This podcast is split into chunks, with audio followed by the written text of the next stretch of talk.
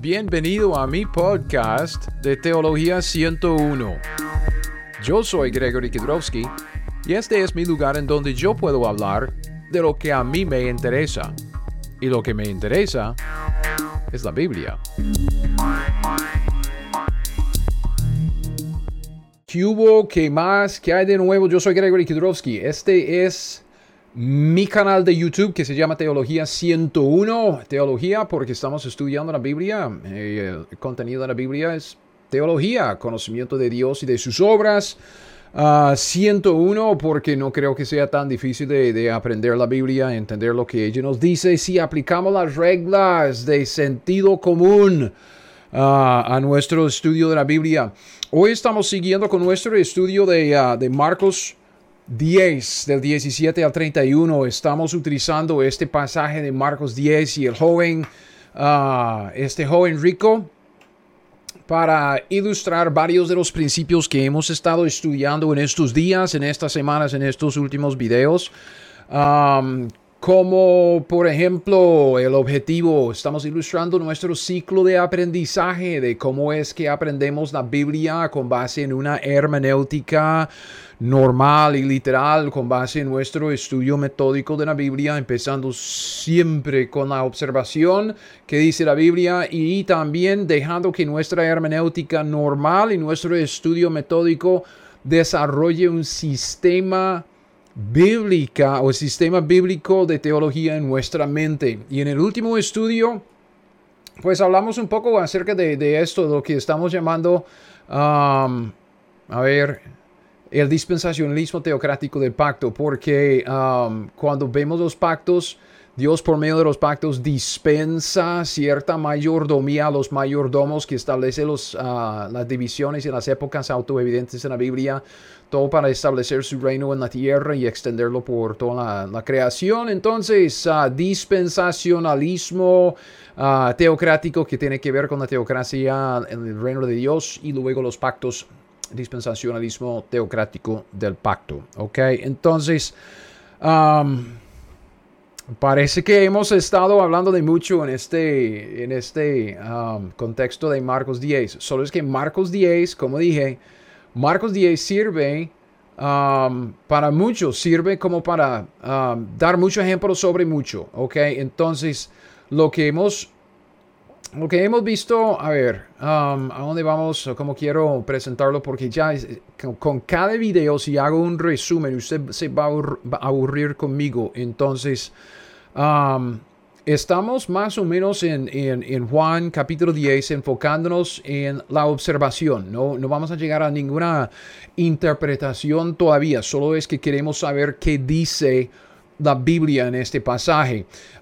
Nuestra primera observación fue en cuanto a la ubicación de este pasaje, Marcos 10. Obviamente utilizamos nuestra línea de tiempo. La línea de tiempo es la herramienta más práctica, más bíblica, más eficiente para establecer el contexto en donde estamos, ubicarnos. Marcos 10 se ubica aquí, justo antes de la cruz pero siempre bajo el Antiguo Testamento, ¿ok? Siempre bajo el Antiguo Testamento y también, vea, bajo el Antiguo Testamento que abarca todo este, eh, esta parte de la Biblia, de Génesis 3 hasta la cruz, pero estamos hablando de, también dentro de la ley de Moisés. Entonces nos ubicamos acá con Marcos 10. Luego nuestra segunda observación, que es lo que vimos, sinónimos, ¿ok? Sinónimos. Muy importante en el contexto, este joven llega y le pregunta a Cristo Jesús, ¿qué haré para heredar la vida eterna? Y Jesús le responde y dice los mandamientos y esto. Entonces él dice, Maestro, esto todo lo he guardado desde mi juventud. Entonces Cristo dice, una cosa te falta. Entonces anda, vende todo lo que tienes, sígueme tomando su cruz. Y el joven dice, ah, pues tengo muchas posesiones y no quiero. Entonces Jesús dice cuán difícilmente entrarán en el reino de Dios los que tienen riquezas. Entonces primer sinónimo, la vida eterna. Cristo dice que la vida eterna para el judío durante el Antiguo Testamento bajo la ley de Moisés es entrar en el reino de Dios. Y lo repite tres veces. Reino de Dios, entrar en el reino de Dios. Se asombraron aún más diciendo los, los, ah, los discípulos, ok, vemos que ellos dicen, ¿quién pues podrá ser salvo? Tercer sinónimo, ser salvo. ¿Ok? Entonces, cuando el joven está preguntando sobre la vida eterna, Cristo dice que la vida eterna para el judío es ah, entrar en el reino de Dios y los discípulos entienden esto de, la vida eterna en el reino de Dios como ser salvo. Al final del, pasaje, vemos que Cristo dice que ah, Oh, respondió Jesús y dijo que, que no reciba cien veces más en ese tiempo casas, hermanas, madres, hijos, tierras con persecuciones y dice en el siglo venidero la vida eterna. Entonces, vemos que el joven llega y dice que puede, puede hacer para heredar la vida eterna. Es una esperanza futura para él. Él quiere la vida eterna. Cristo dice lo mismo que la vida eterna para el judío es algo que recibirá en el siglo venidero. En este siglo venidero, la vida eterna es lo mismo que entrar en el reino de Dios. ¿Ok? Y los discípulos entienden esto como ser salvo. Entonces, nuestra observación es lo que yo escribí aquí arriba en mi Biblia. Ser salvo para el judío durante el Antiguo Testamento bajo la ley de Moisés es la vida eterna. Y la vida eterna es entrar en el reino de Dios. Y esto tiene que ver con la soteriología de Israel. Ser salvo para un israelita era una esperanza futura de entrar en el reino. ¿ok? Hicimos una observación de que esto es muy diferente, con, diferente de lo que nosotros experimentamos. Nosotros fuimos salvos, Dios nos salvó ahí en un punto del pasado específico, pero para el judío siempre estaba buscando algo en el futuro. Entonces sacamos esta definición, esta declaración para Israel, la salvación era una esperanza futura de entrar en el reino prometido y ahí recibir la vida eterna. Entonces, sinónimos, vimos la ubicación en donde estamos con Marcos 10, observamos algunos ah, sinónimos en el, en el contexto del, ah, del, pasaje que estamos leyendo, vida eterna, entrar en el reino, ser salvo, todo esto uh, sucederá en el siglo venidero, son sinónimos, ok, sinónimos. Luego, la respuesta, pasamos un tiempo aquí y yo espero que esto no le haya causado ningún problema a nadie. pasamos un, tiempo con esta observación hablando de las obras para la salvación. Y yo traté de, distinguir las obras como una condición de las obras meritorias. Nadie está diciendo que por las obras alguien merece el cielo. ¿ok? Nadie. ¿Por qué? Porque por lo que nosotros hacemos merecemos la muerte. Por nuestras obras, ¿ok? Ah, la paga de pecado es muerte y todos pecaron, entonces todos por nuestras obras nos condenamos. Por las, por las obras merecemos la muerte. Sin embargo, cuando vemos esto en el Antiguo Testamento, vemos que, y vamos a repasar esto en el contexto de los pactos, pero vemos obras para la salvación, fe más obras. No son obras de mérito, son obras de condición, o sea, es una condición de salvación, ¿ok? Si uno no hace la obra como Caín, recuerden, Caín, Génesis 4, del 4 al 7. Abel trajo de los primogénitos de sus ovejas. Caín trajo del fruto de la tierra que él hizo con las manos. Y Dios dice, no, no, no, no. Yo no quiero ese sacrificio. Yo no quiero vegetales. Yo quiero carne.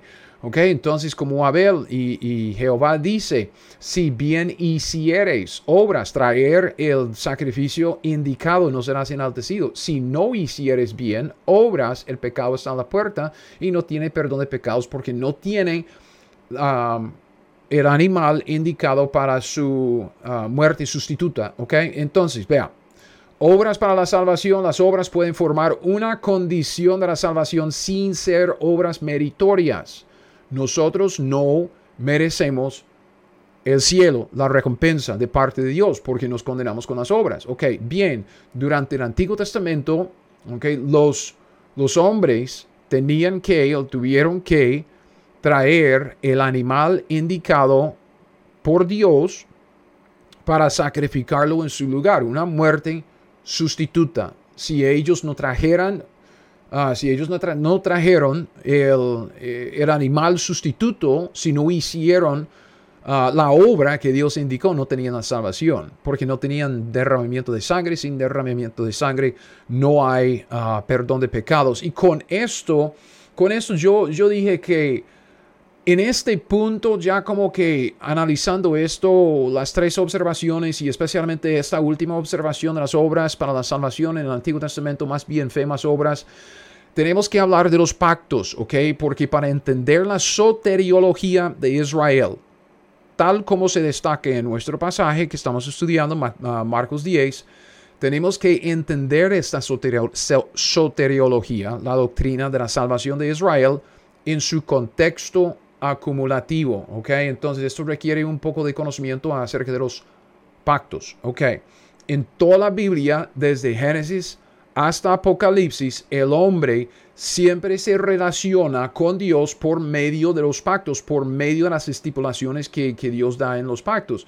Dios le dice al hombre cómo el hombre debe vivir y qué debe hacer en las estipulaciones de los ocho pactos principales que él hizo con los hombres. ¿Ok?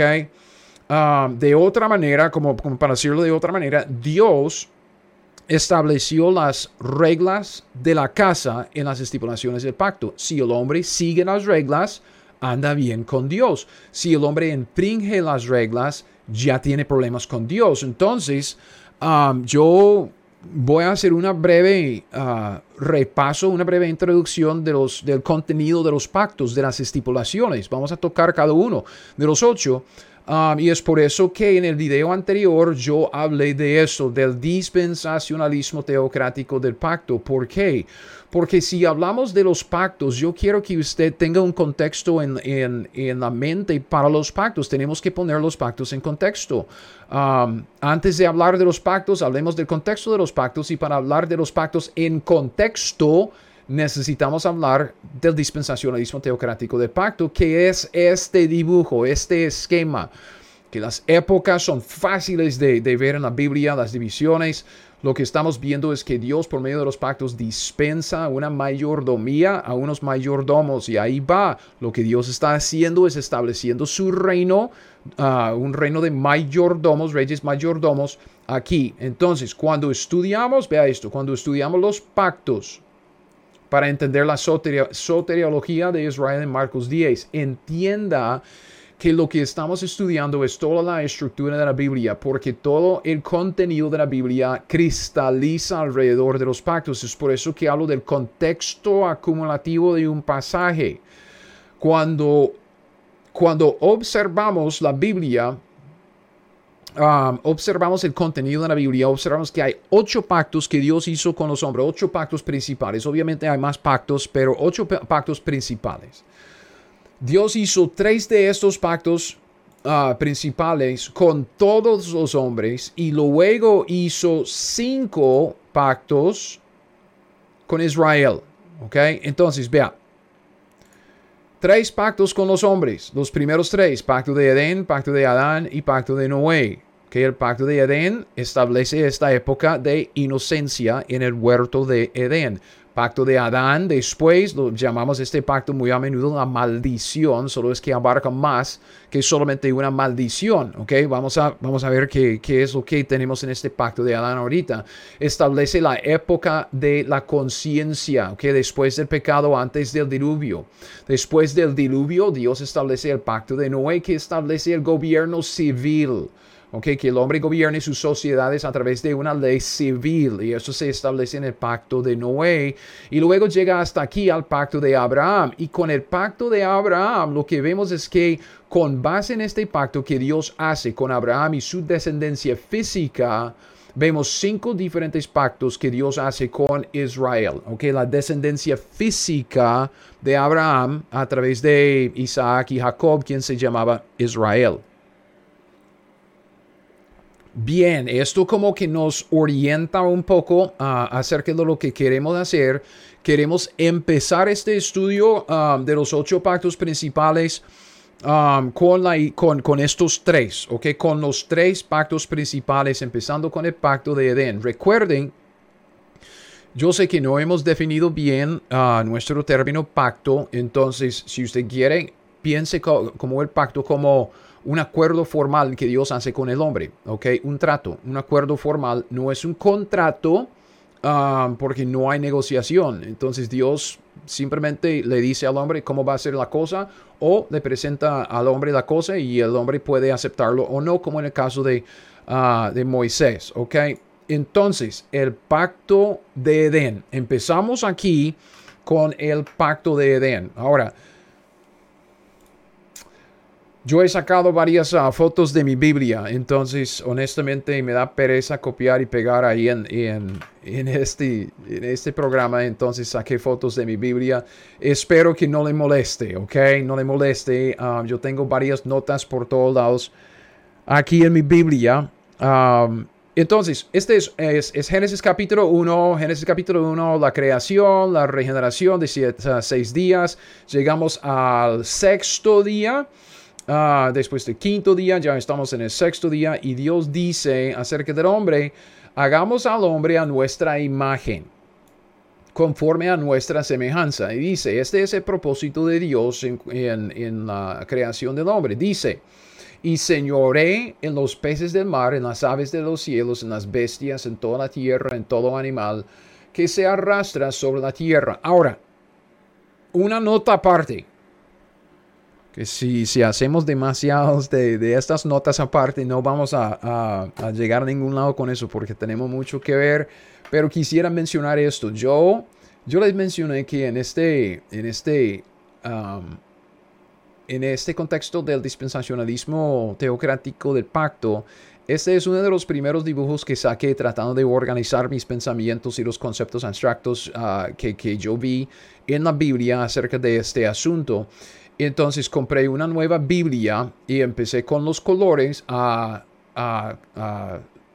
como, no, subrayar, pero es, um, sobresaltar, creo, sobre, bueno, marcar, uh, colorear mi Biblia con diferentes colores. Entonces, eh, un pasaje que tiene que ver con el reino, yo usé el color amarillo, ¿ok? Los pactos yo usé anaranjado. Si algo que tiene que ver con el propósito, pues uh, rosado. Entonces, vea, cuando estamos hablando del pacto de Edén, en el, en el contexto del pacto de Edén, vea el color, pacto de Edén. Dios está haciendo un acuerdo. Este es el acuerdo que Dios está haciendo con el hombre. ¿Qué es lo que Dios quiere que el hombre haga? Dominio, ¿ok? Señoré sobre toda la tierra y sobre todo animal. ¿Qué está haciendo Dios? Está delegando autoridad. Si quiere una referencia aquí, Salmos 8.6, ok, usted puede ver más referencias allá. Solo es que digo esto porque lo que vemos en este propósito de Dios, Dios por medio de los pactos establece reyes mayordomos, o sea, reyes mediadores, reyes entre Él y su creación, y delega por medio de los pactos autoridad y responsabilidad, que en conjunto es una mayordomía. Esto es exactamente lo que vemos. Dios está delegando autoridad para señorear a Adán y a Eva, ok, al hombre, sobre toda la tierra, sobre todo animal, ok, autoridad. Luego vamos a ver que Dios también le da cierta responsabilidad siguiendo en, Génesis capítulo 1, versículo 27, creó Dios al hombre a su imagen, a imagen de Dios lo creó, varón y hembra los creó. Y los bendijo y les dijo, aquí viene con la autoridad de señorear, autoridad para ser un rey mediador, un rey mayordomo. Este es, esta es la mayordomía, aquí viene la responsabilidad fructificad, multiplicaos, llenad la tierra, sojuzgadla y señoread en los peces del mar, en las aves de los cielos, en todas las bestias de la tierra que se mueven sobre la tierra. Ok, entonces, amarillo, amarillo, amarillo. ¿Por qué? Porque estamos viendo a Dios establecer a un remediador, un rey mayordomo, Adán. ¿Cómo? Por medio de este acuerdo oficial, el pacto de Edén que usted ve en este color anaranjado. ¿Me explico? ¿Ok? Entonces, cuando estamos hablando de, del dispensacionalismo teocrático del pacto, ¿ok? Dios dispensa, ¿ok? Dios dispensa las mayordomías a los mayordomos a través de los pactos y la mayordomía tiene que ver con el reino. Dios es el rey pero por un pacto establece a un mayordomo, un remediador para reinar sobre su creación bajo su liderazgo en ese sentido, ¿ok? Entonces, esto es lo que estamos viendo en el pacto de Adán, ¿ok? Primero, Dios estableció este pacto, vea, con Adán y Eva, es un pacto que tiene que ver con su descendencia física. El fruto de ellos, su procreación.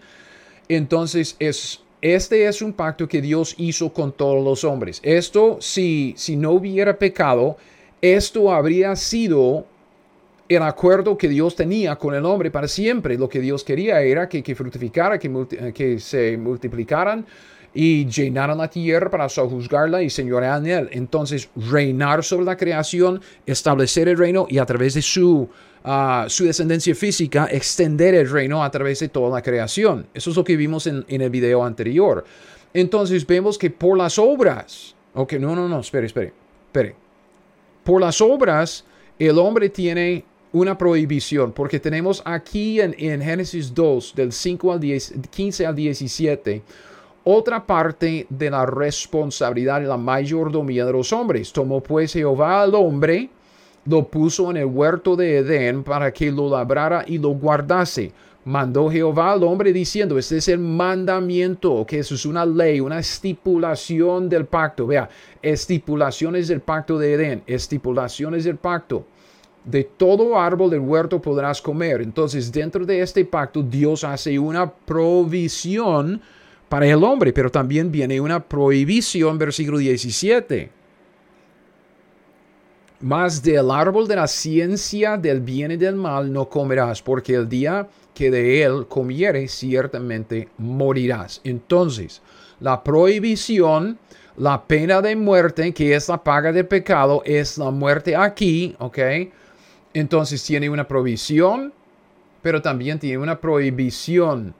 Y aquí ciertamente morirás, tiene la pena pena de muerte, ¿ok? Entonces, este pacto, en cierto sentido, es condicional porque estaba vigente en su totalidad, ¿ok? En, todo lo que hemos visto, en su totalidad, mientras que nadie comía del árbol prohibido. Entonces, vemos que por las obras el hombre podía perder su buena relación con Dios y esto es exactamente lo que pasó. Entonces, ya en el siguiente capítulo, Génesis capítulo 3, ¿Qué es lo que vemos? Génesis capítulo 3, versículo 6. Vio la mujer que el árbol era bueno para comer, que era agradable a los, ojos, árbol codiciable para alcanzar la sabiduría. Tomó de su fruto, comió, dio también a su marido, el cual comió así como ella. Cuando ellos comieron, ¿qué es lo que merecían? ¿Ok? La muerte, la muerte. Entonces, por eso que, que vemos un cambio en el trato de Dios con los hombres. Vemos un nuevo pacto, un pacto nuevo que Dios hace con el hombre. ¿Cuál es este pacto? El siguiente pasaje, Dios entra en este pacto aquí, el pacto de Adán, el pacto adánico. Ok, otra vez usted puede ver los colores, es amarillo aquí. Jehová dijo a la serpiente primero, luego a la mujer dijo, aquí es como el pacto que hace con la mujer. Al hombre dijo, y aquí está este pacto, y luego vamos a llegar a, ver todo esto, ok este pacto, este acuerdo formal que Dios hace con Adán después del, del pecado, este es un pacto incondicional. ¿ok? Dios simplemente dice ya cómo es, cómo es el asunto. Después de pecar, Dios dice, ahora papito, así es como vamos a dirigir la cosa. Lo que tenemos que entender que mucho de este pacto, si no todo de este pacto, es pasajero, ¿ok? ¿Por qué? Porque termina con la última victoria de Cristo Jesús. Jehová Dios dijo a la serpiente, por cuanto hicieres esto, o por cuanto esto hiciste, maldita serás entre todas las bestias y entre todos los animales del campo, sobre tu pecho andarás y polvo comerás todos los días de tu vida. Ok, esta, esta serpiente es el diablo. Ok, pondré enemistad entre ti y la mujer entre tu simiente del diablo, la simiente suya, la simiente de la mujer, obviamente es Cristo Jesús, el Mesías, el Mesías, el Salvador. Esta, Cristo Jesús, esta simiente de la mujer te herirá en la cabeza y tú le herirás en el calcañar. el diablo le hirió al, al Salvador, a Cristo, en el calcañar en la cruz. Pero Cristo con su muerte en la cruz y su resurrección, Él consiguió la victoria y Él va a herir a la serpiente en la cabeza. O sea, acabar con la serpiente ah, en su segunda venida y luego después del milenio, justo antes del, Ah, de la eternidad futura es la última victoria. ¿ok? Entonces usted tiene una referencia aquí en Romanos 16, 20. El último es Apocalipsis 20, versículo 10, al final del milenio. Entonces es un pacto incondicional, no podemos cambiarlo. Sin embargo, es un pacto pasajero porque termina con la victoria final del, del Mesías al final del milenio. Ok además de, del acuerdo con la mujer que, tiene ah, dolores de parto, ah, además del, del acuerdo con el hombre que ya tiene que trabajar y con el sudor de su rostro y ya es un bostezo trabajar. Ah, amén. luego llegamos aquí al versículo 21 y es, es, es, algo que quiero destacar que dentro de este pacto Dios establece el Nuevo Testamento, el Antiguo Testamento. Jehová Dios hizo. Ok, entonces al hombre dijo, a la mujer dijo, dijo a la serpiente, eso es lo que Jehová está diciendo y haciendo. Dice, Jehová Dios hizo al hombre y a su mujer túnicas de pieles. ¿Cómo es que él sacó la piel de un animal? ¿Ok? Lo mató, derramó su sangre y luego cubrió al pecador con la, la piel del animal sustituto, la muerte sustituta de ese animal sacrificio. Ok. Dios aquí establece el Antiguo Testamento. Ok. El Antiguo Testamento, el sistema de sacrificios sustitutos de animales. Ok. El Antiguo Testamento forma parte del pacto de Adán. Es por eso que cuando estábamos viendo nuestro, nuestra ah, línea de tiempo general, Usted ve que el Antiguo Testamento empieza aquí, no antes. El Antiguo Testamento empieza aquí con Génesis 3, con el establecimiento de este patrón, sacrificios de animales, ¿ok? Sacrificios de animales. Bajo el Antiguo Testamento, si el hombre quería la salvación, tuvo que hacer la obra que Dios estableció, que es esta obra aquí en el versículo 21 traer el animal indicado por Dios y matarlo como su propio sacrificio sustituto. Que obviamente, obviamente estamos ah, ah, también hablando de, ah, de, fe. A ver, oh, no. Adán. porque cuando, cuando llegamos al, al capítulo 4, ok, vemos vemos el pasaje que analizamos de Abel y Caín, ¿ok? Abel y Caín traen ah, dos diferentes tipos de ofrendas. Versículo 3, uh, Génesis 4, 3, aconteció andando el tiempo que Caín trajo del fruto de la tierra una ofrenda a Jehová. Entonces el fruto de la tierra es el fruto de, sus propias manos. Abel trajo también de los primogénitos de sus ovejas, de lo más gordo de ella, ah, ellas, y miró Jehová con agrado a Abel y a su ofrenda. ¿Por qué? Porque sabemos que Dios en Génesis 3:21, Jehová, Dios hizo al hombre y a su mujer túnicas de pieles. No nos dice cuál animal ofreció Jehová como para sacar la, la piel y cubrir el pecado y al pecador, derramar la sangre, pero por lo que pasa en el siguiente ah, capítulo, tenemos una buena idea de que Dios mató a una oveja, ¿ok? Como Cristo, el Cordero, uh, todas las ovejas que, que Cristo llegó a ser una oveja y se sacrificó por nosotros.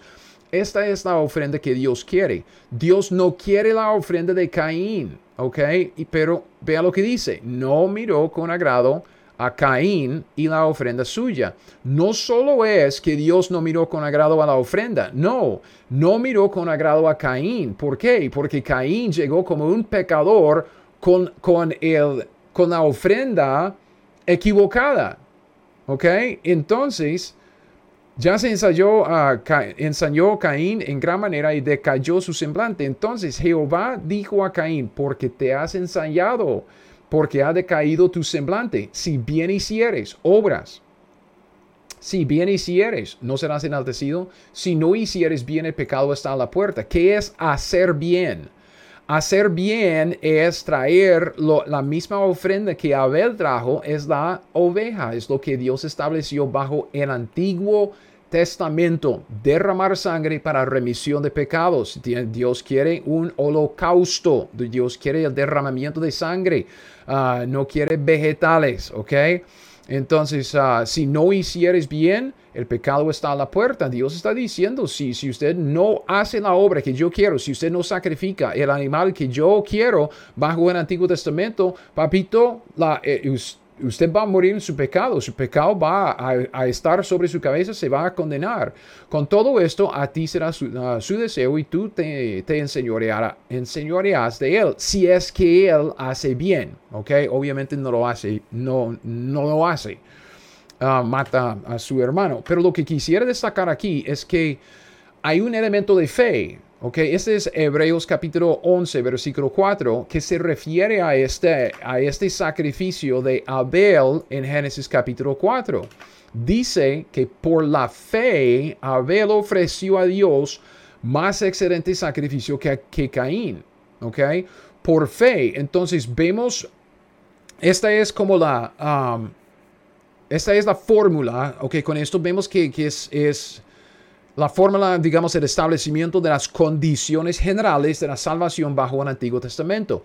Y es fe más obras, ¿ok? Fe más obras. No obras meritorias. No estoy diciendo esto. Abel, por sus obras, mereció la muerte, pero él trajo, trajo la obra, hizo, hizo una obra, trajo el sacrificio que Dios quiso y por eso fue acepto por Dios lo, es que la, él ofreció la oveja por fe, que es la fe, confianza en la palabra de Dios. Entonces, vea, Abel simplemente creyó a Dios, un elemento de fe. El hombre Abel tuvo que creer tanto en lo que Dios dijo que actuara conforme a aquello que él actuó con base en lo que Dios dijo. Esa es la fe.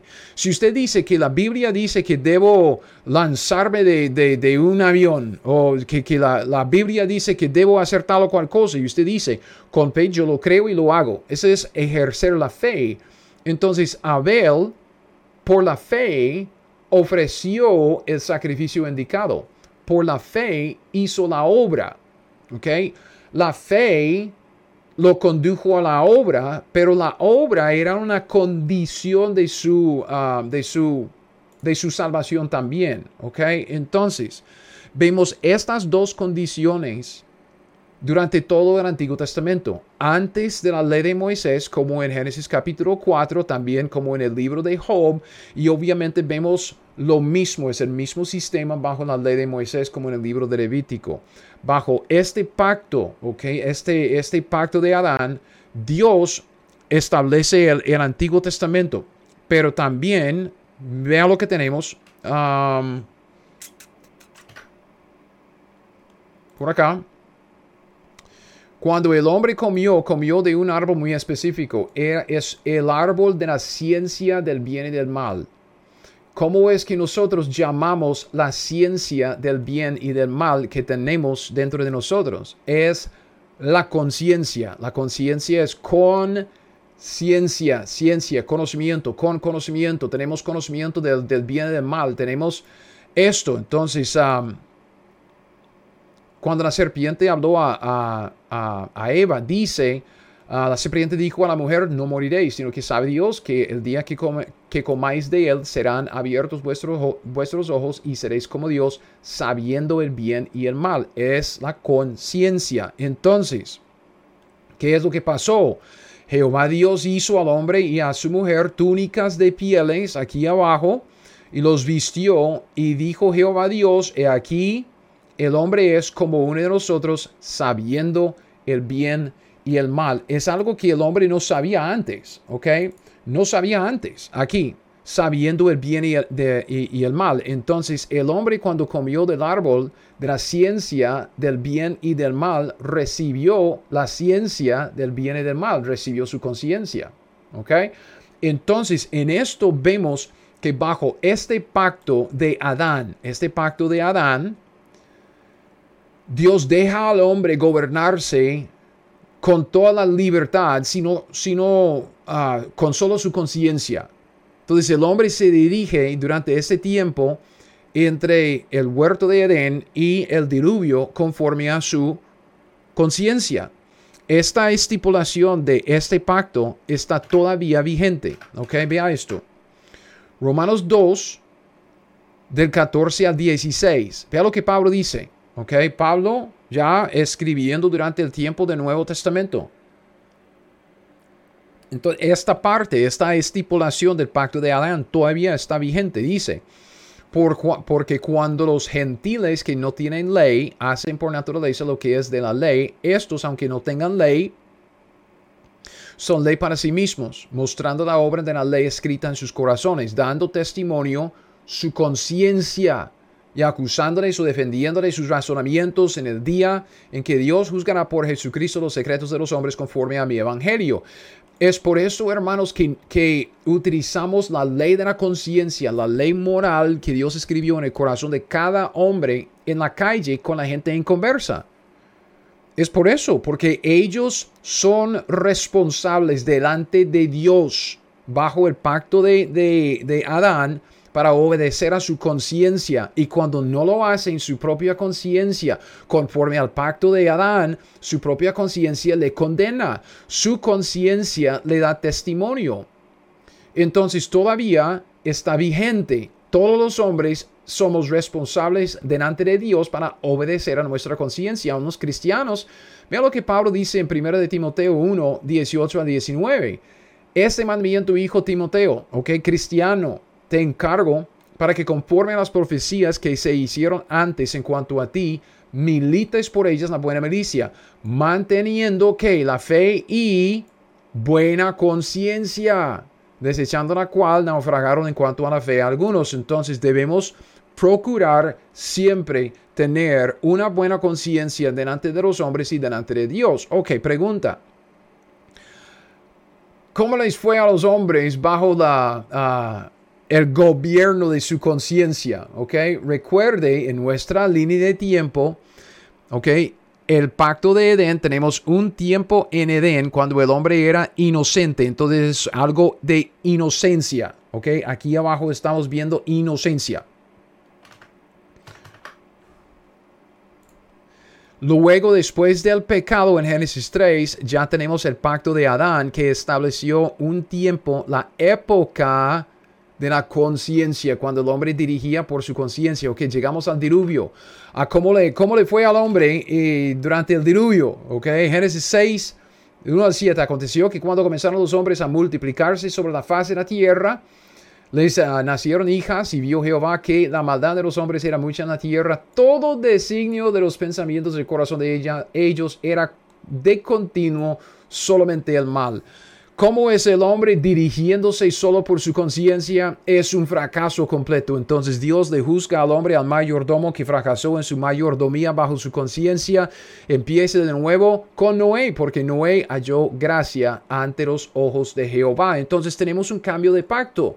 ¿okay? Un cambio de pacto. ¿Qué es lo que, lo que sabemos que está pasando? Que tenemos Edén, el hombre fracasa en su inocencia, peca. Llegamos al, pacto de Adán en su conciencia. El hombre fracasa en su conciencia. Entonces Dios manda el diluvio, el juicio.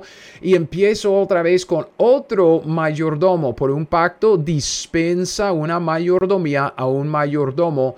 Y ese mayordomo es Noé. Entonces, a ver. Noé. Llegamos al capítulo 8, ok, Génesis 8 y Génesis 9, ok, y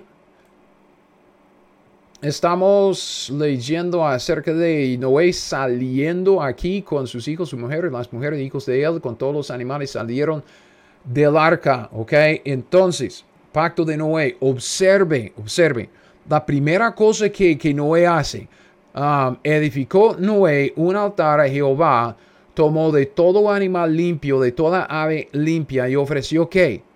Holocausto. ¿Qué está haciendo? Está haciendo un sacrificio derramando sangre por la remisión de pecados. Está actuando conforme al Antiguo Testamento. el antiguo sistema de sacrificios sustitutos de animales, holocausto en el altar. ¿Ok? Entonces, ya vemos que por fe en el perdón de pecados, por fe en lo que Dios había dicho, había hecho, Ah, no está actuando, pero está ofreciendo el holocausto como una obra. Fe más obras, ok, siempre, fe más obras. Obras de condición, no obras de, ah, de obras meritorias, no obras de mérito. Es lo que vemos en Hebreos 9:22. En Hebreos 9:22, Pablo dice, casi todo es purificado según la ley con sangre. Y dice, sin derramamiento de sangre no se hace remisión. ¿Ok? Entonces piensen lo que eso implica en cuanto a los testamentos, Antiguo Testamento, Nuevo Testamento. Lo que implica en el Antiguo Testamento es que tiene que haber una, un derramamiento de sangre. ¿Quién derramó la sangre? El hombre. Como Noé. Noé, Noé hizo el, holocausto en el altar, ofreció a todos estos animales, derramó la sangre. ¿Quién hizo la obra? El hombre. Es por eso que estoy diciendo que en el Antiguo Testamento es fe más obras, no obras meritorias, pero fe en, en, la palabra de Dios, fe en la provisión de Dios, fe en lo que Dios estableció, el Antiguo Testamento. Pero sin derramar la sangre, el hombre no tenía la salvación porque no tenía remisión de sus pecados. Ahora, en el Nuevo Testamento, ¿quién derramó la sangre? Cristo. Cristo hizo la obra, Cristo derramó la sangre, Cristo consiguió nuestra salvación. Es por eso que nosotros decimos que no es por obras, no es por obras que nosotros hacemos. Es por la obra que Cristo hizo, es por lo que Él realizó en la cruz, porque Él es nuestro sustituto, ah, sacrificio sustituto. Él derramó su sangre, Él consiguió una eterna redención para nosotros. Nosotros no hicimos la obra, Él hizo la obra. En el Antiguo Testamento era diferente, ¿ok? Era un otro, era otro acuerdo, otro testamento, otro pacto. Ok, listo. Entonces, ¿qué es lo que vemos con, con Noé? Ah, Dios entra en un, en un pacto con Noé, percibió Jehová olor grato, igual con el, sacrificio de Abel, ok, le agradó, ok, dijo Jehová en su corazón. Vea, vea, lo que, vea lo que dice. Este es, como un pacto, es un acuerdo formal. Dios está entrando en un acuerdo formal con el hombre. Está prometiendo ciertas cosas incondicionalmente. No volveré más a maldecir la tierra por causa del hombre porque el intento del corazón del hombre es malo desde su juventud, ni volveré más a destruir todo ser viviente como he hecho. Mientras la tierra permanezca, no se será la cementera, la siega, el frío, el calor, el verano, el invierno, el día y la noche. Entonces Dios dice, no voy a destruir la tierra con un diluvio otra vez. Entonces llegamos al 9.1. 9.1 y seguimos con el pacto que Dios hace con Noé. Bendijo Dios a Noé y a sus hijos y les dijo, fructificad, multiplicaos, llenad la tierra. Fíjese en el color que usé. ¿ok? Tiene que ver con el dominio del hombre. Salmo 8.6, el reino, el temor y el miedo de vosotros estarán sobre todo animal de la tierra, sobre todo ave de, los cielos, en todo lo que se mueve sobre la tierra, en todos los peces del mar, en vuestra mano son entregados, ¿ok? Dominio. El hombre recibe dominio, rey mediador, ¿ok? Rey mayordomo. Dios quiere que el hombre reine sobre su creación conforme a la voluntad de Dios, conforme a las estipulaciones que Dios le está dando. ¿Cuáles son las estipulaciones nuevas que vemos en este, en este pacto? La estipulación más importante está por acá. ¿Ok? En este pacto, Dios estableció la institución del gobierno civil, o sea, que las sociedades de los hombres tienen que dirigirse por leyes civiles y con un sistema de justicia. Vea, versículo 5 y versículo 6. Porque ciertamente demandaré la sangre de vuestras vidas, de mano de todo animal, la demandaré. De mano del hombre, de mano del varón su hermano, demandaré la vida del hombre. El que, aquí está. El que derramare sangre de hombre, por el hombre su sangre será derramada, porque a imagen de Dios es hecho el hombre. Entonces, Dios aquí establece la pena de muerte. Entonces, entrega el poder judicial de matar a un homicida en la mano del hombre. Este es el establecimiento de la autoridad del gobierno de los hombres, un gobierno civil. Vea, esta estipulación del nuevo pacto de Noé está todavía vigente y estará vigente para siempre. Para siempre. Um, Romanos 13, del 1 al 5. Pablo dice, a los cristianos, sométase toda persona a las autoridades superiores. ¿Quiénes son? Es el gobierno, porque no hay autoridad sino de parte de Dios. ¿Cuándo es que Dios estableció esta autoridad de los hombres ah, del gobierno? En Génesis capítulo 9, ¿ok? Por las estipulaciones del pacto de Noé en Génesis 9, 5 y 6. Las que hay por Dios han sido establecidas. Las autoridades superiores del gobierno, Dios las estableció, de modo que quien se opone a la autoridad, a lo establecido por Dios, resiste. Entonces, por eso que decimos que debemos obedecer a las leyes del país en donde vivimos, ¿ok? Si no chocan con las leyes de Dios, si no, si no están en, en oposición a lo que Dios quiere, bien. Pero si, si una ley en nuestro país dice que tenemos que pagar impuestos, entonces ¿qué? Pagamos impuestos. Si una ley en nuestra, en, nuestra sociedad dice que debemos ah, manejar hasta cierta velocidad, pero no más, entonces ahí debemos obedecer a las leyes porque es una autoridad que Dios estableció. Ah, Pablo dice lo mismo en Tito 3.1, recuérdales que, que se sujeten a los gobernantes y autoridades que obedezcan, que estén dispuestos a toda buena obra. Eso se refiere al pacto de Noé, un gobierno civil. Pedro dice lo mismo, primero de Pedro 2, 13 al 17. Por causa del Señor sometemos a toda institución humana ya sea al rey como superior o allá a los gobernadores como por él enviados para castigo de los malhechores y alabanza de los que hacen bien. Porque esta es la voluntad de Dios, que haciendo bien hayáis callar la ignorancia de los hombres insensatos como libres, pero no como los que tienen libertad como pretexto para hacer lo malo, como siervo de Dios. Y dice, honrad a todos, amad a los hermanos, vea, temer a Dios y honrad al rey. ¿Por qué? Porque el rey tiene una autoridad que Dios estableció. ¿Cuándo es que Dios estableció esta autoridad? Pues estableció esta autoridad en el pacto de Noé. Entonces, obviamente, obviamente en nuestro tiempo general, esto es lo que vemos. Después de la conciencia viene el diluvio. Dios por medio del pacto de Noé, ¿qué es lo que hace?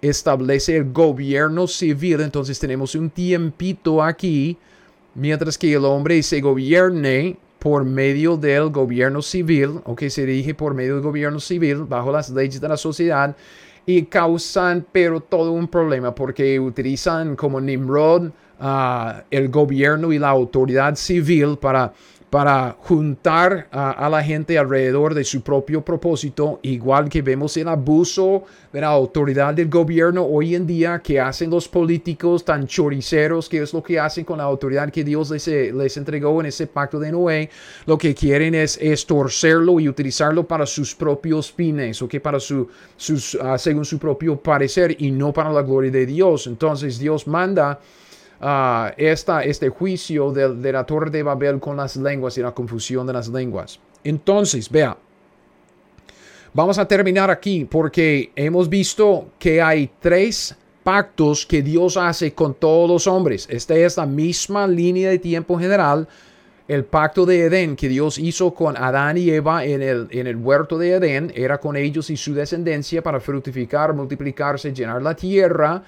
Era una época de inocencia cuando ellos ya pecaron, ok, ah, comiendo del árbol de la ciencia del bien y del mal, ellos recibieron la ciencia del bien y del mal, su conciencia, entonces por medio del pacto de Adán, vemos que Dios estableció otra época durante, durante la cual el hombre se dirigía solo por su conciencia. Terminó en un juicio porque el hombre fracasó, Dios manda el juicio del diluvio y empieza con otro acuerdo, otro pacto, el pacto de Noé, en, eh, dentro del cual Dios establece la autoridad del hombre para gobernar su propia sociedad con leyes civiles. Entonces, una época de gobierno civil, leyes civiles, hasta el juicio de, ah, de la torre de Babel y las lenguas en Génesis capítulo 11 Y después de esto vemos que Dios hace algo totalmente de nuevo. En vez de, de trabajar con todos los hombres, con Israel Dios establece cinco pactos. Entonces, empezando con un hombre, Dios hace un pacto. Y luego pasa este pacto del hombre a su, a su, hijo, a su nieto y luego a los hijos de ese nieto, a las doce tribus de Israel y luego a la nación de Israel. La siguiente o los siguientes cinco pactos, Dios los hace con Israel y únicamente con Israel. Entonces, durante todo el Antiguo Testamento, vea, aquí arriba, todos los gentiles, ¿ok? Los gentiles durante el Antiguo Testamento, gentiles como Job, se relacionaban con Dios con base en estos primeros tres pactos. Pero la cosa cambió con el pacto de Abraham para la familia de Abraham porque Dios estableció cinco pactos con Abraham y sus descendientes físicos por medio de Isaac y Jacob, quien se llamaba Israel. Y aquí es, es donde vamos a retomar nuestro estudio en el siguiente video para ver algo de estos cinco pactos. Yo no sé si, si podemos verlo todo eh, dentro de, de, un solo video. Puede ser mucho, demasiado. Pero hasta aquí lo que estamos viendo, ¿ok? Ocho pactos. ¿Qué es lo que, que Dios está haciendo? Dios está llevando a cabo su plan. ¿Cuál es su plan? La Biblia trata del programa del reino que Dios está llevando a cabo, ¿ok? Un programa, según la definición de la palabra, es un plan de acción para lograr un fin específico. ¿Cuál es el fin específico? Es esto, establecer y extender el reino. Dios quiere establecer su reino en la creación y extenderlo por medio de toda la creación. Entonces Él delega su autoridad y cierta responsabilidad a ciertos hombres que llegan a ser mayordomos, reyes mayordomos como Adán, señoreando sobre los peces del mar, sobre las bestias de la tierra, sobre la creación de Dios un mayordomo. ¿Cómo es que Dios dispensa esta autoridad y esta responsabilidad? O sea, ¿cómo es que Dios dispensa la mayordomía al mayordomo? Por medio de un pacto.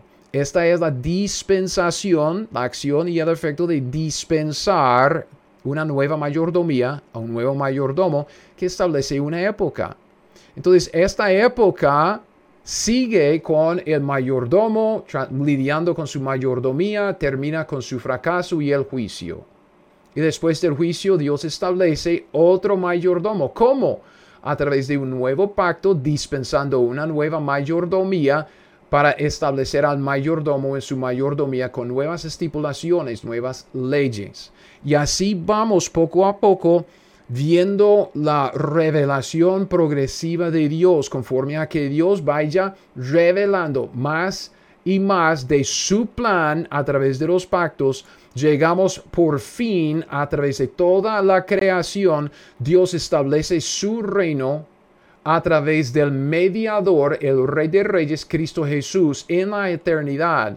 Cristo es el cumplimiento de todos los pactos. Cristo es el cumplimiento de todo lo que Dios quiere hacer porque es el Dios hombre, el hombre Dios. Él es Dios en la carne. Entonces, la relación de Dios con todos los hombres es una relación que se basa en los pactos. En los pactos vemos las reglas de la casa, ¿ok? La voluntad de Dios, las leyes que Dios quiere que obedezcamos. Ah, lo que estamos estudiando en, esto es la estructura de la Biblia. ¿Por qué? Porque todo el contenido de la Biblia, todo lo que Dios nos dio en la revelación de la Biblia, cristaliza alrededor de los pactos y nos da el contexto acumulativo de los pasajes que estamos estudiando, exactamente como Marcos 10. ¿Ok? Porque en Marcos 10, ¿qué es lo que vino primero? Primero es que el pacto de Adán, el pacto de Adán y luego el pacto de Noé. Esto es lo que, lo que viene y tenemos que entender que ciertas estipulaciones de estos pactos todavía están vigentes. Y aún así, a través de todo el Antiguo Testamento, los gentiles se relacionaban con Dios con base en estos pactos.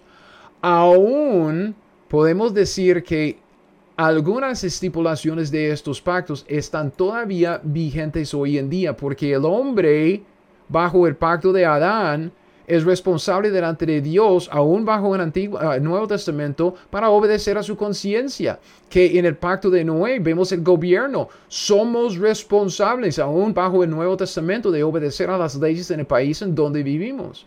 Entonces, el hombre se relaciona con Dios siempre con base en los pactos. Es por eso que yo digo que cuando usted ve Ah, el lenguaje de la salvación en la Biblia es un lenguaje legal, que tenemos que ser justificados delante de Dios, que Dios es juez justo, que Dios condena, que es la pena de muerte, que eh, paga, la paga del pecado es la muerte. Entonces vemos que, eh, la salvación nos viene dentro de este lenguaje legal. ¿Por qué? Porque se basa en las leyes, las estipulaciones de los pactos. Los pactos, el mecanismo legal que Dios utilizó para dispensar la responsabilidad al hombre delante de él viviendo en su casa aquí en la creación. Lo que, lo que nos toca después en el siguiente video es esto de empezar a analizar los pactos que Dios hizo con la nación de Israel. Entonces, um, si usted... Uh, ya como es, que, está cansado del cerebro, usted dice, ay, pero Greg es demasiado. Uh, tome un break, ¿ok? Porque lo que viene en esto puede ser un poquitillo más de lo que hemos visto acá. Pero recuerde que solo estamos tirando las piezas de nuestro rompecabezas en la mesa. En este estudio estamos apenas empezando a desarrollar nuestro, nuestra teología bíblica, ¿ok? Ah, viendo cómo es que la teología bíblica empieza en el, en el principio y se desarrolla un poco más y luego se desarrolla un poco más. Vamos poco a poco desarrollando una teología bíblica y llegando siempre a un sistema de teología el sistema bíblica, el sistema que ya existe en la Biblia, y ese sistema es el dispensacionalismo teocrático del pacto, porque Dios está dispensando por medio de los pactos autoridad y responsabilidad en su reino. Entonces, es por eso que estamos llamando esto el dispensacionalismo teocrático del pacto, porque tiene que ver con dispensación, es lo que Dios dispensa por medio de los pactos. ¿Y qué es lo que está haciendo teocrático? La teocracia está dispensando autoridad y responsabilidad en su reino. O sea, está dispensando una mayordomía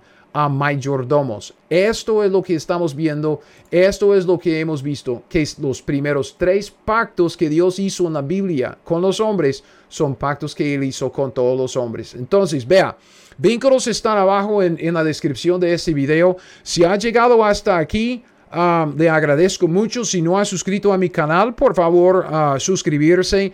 Um, comparta esta enseñanza. Como siempre digo, yo es que creo que muchos toman la Biblia hoy en día como un libro de autoayuda. Y honestamente es una manera muy superficial de acercarnos a la Biblia. En la Biblia hay mucho que Dios quiere que aprendamos, hay mucho conocimiento que Dios quiere que, tengamos, porque si vemos la Biblia solo como un libro de autoayuda, entonces nos, nos puede ayudar, pero nos mantiene dentro de nuestra propia burbuja, de nuestra propia vida. Si vemos todo esto, todo el plan que Dios está llevando a cabo, nos abre la vista como para ver, wow, vea lo que Dios está haciendo desde Génesis hasta Apocalipsis y aún en la eternidad. Y yo puedo formar parte de esto. Esto es lo que quiero que, que usted vea. Yo quiero que usted vea todo el propósito de Dios, todo lo que Dios está haciendo en la creación, todo lo que Dios quiere hacer en su programa del reino a través de estos pactos, para que usted viviendo aquí en esta época, usted puede ver todo el plan de Dios hacia la eternidad y decir, híjole, mi vida es tan chiquitica. insignificante, pero yo puedo participar en la obra que Dios está llevando a cabo en su creación y así recibir recompensa con Cristo Jesús en el reino futuro y yo puedo glorificarlo viviendo conforme a su plan. Dios está haciendo mucho más en esta creación, mucho más que solo ayudándonos a nosotros a vivir nuestra mejor vida ahora. Gracias Joel Osteen. Yo no quiero mi mejor vida ahora, yo quiero mi mejor vida en la eternidad. Esto me abre la mente. Esto me abre los ojos a ver qué es lo que Dios está haciendo. Y yo quiero involucrarme en lo que Dios está haciendo. Yo quiero, viviendo aquí, en la época de la gracia, o que en la época de la iglesia, justo antes del arrebatamiento, ¿qué es lo que Dios espera de nosotros? ¿Cuáles son las estipulaciones de, la ley de, Cristo que Él quiere que hagamos? ¿Cuál es nuestra mayordomía? Hagamos algo. Y solo requiere eso. No tenemos que hacer mucho. No, no tenemos que hacer todos misioneros a la China, a la India, al África. No. Pero sí tenemos que hacer algo. Y con esto, man, esto no sé. Eso me motiva a hacer algo.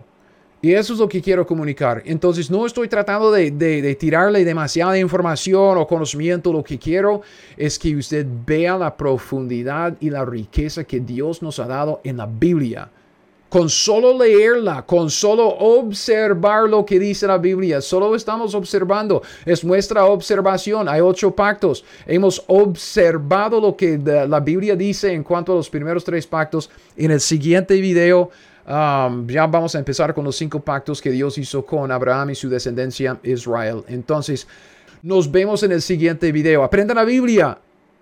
Haga lo que dice. Chao. Gracias por escuchar mi podcast Teología 101. Ahora, si usted quiere las notas de este estudio o de cualquier otro estudio que he sacado, todos mis estudios están disponibles en mi sitio web teología101.net. Es teología101.net. Y con esto lo dejo. Hasta el próximo. Siga fiel. Aprenda la Biblia E haga lo que ella le dice.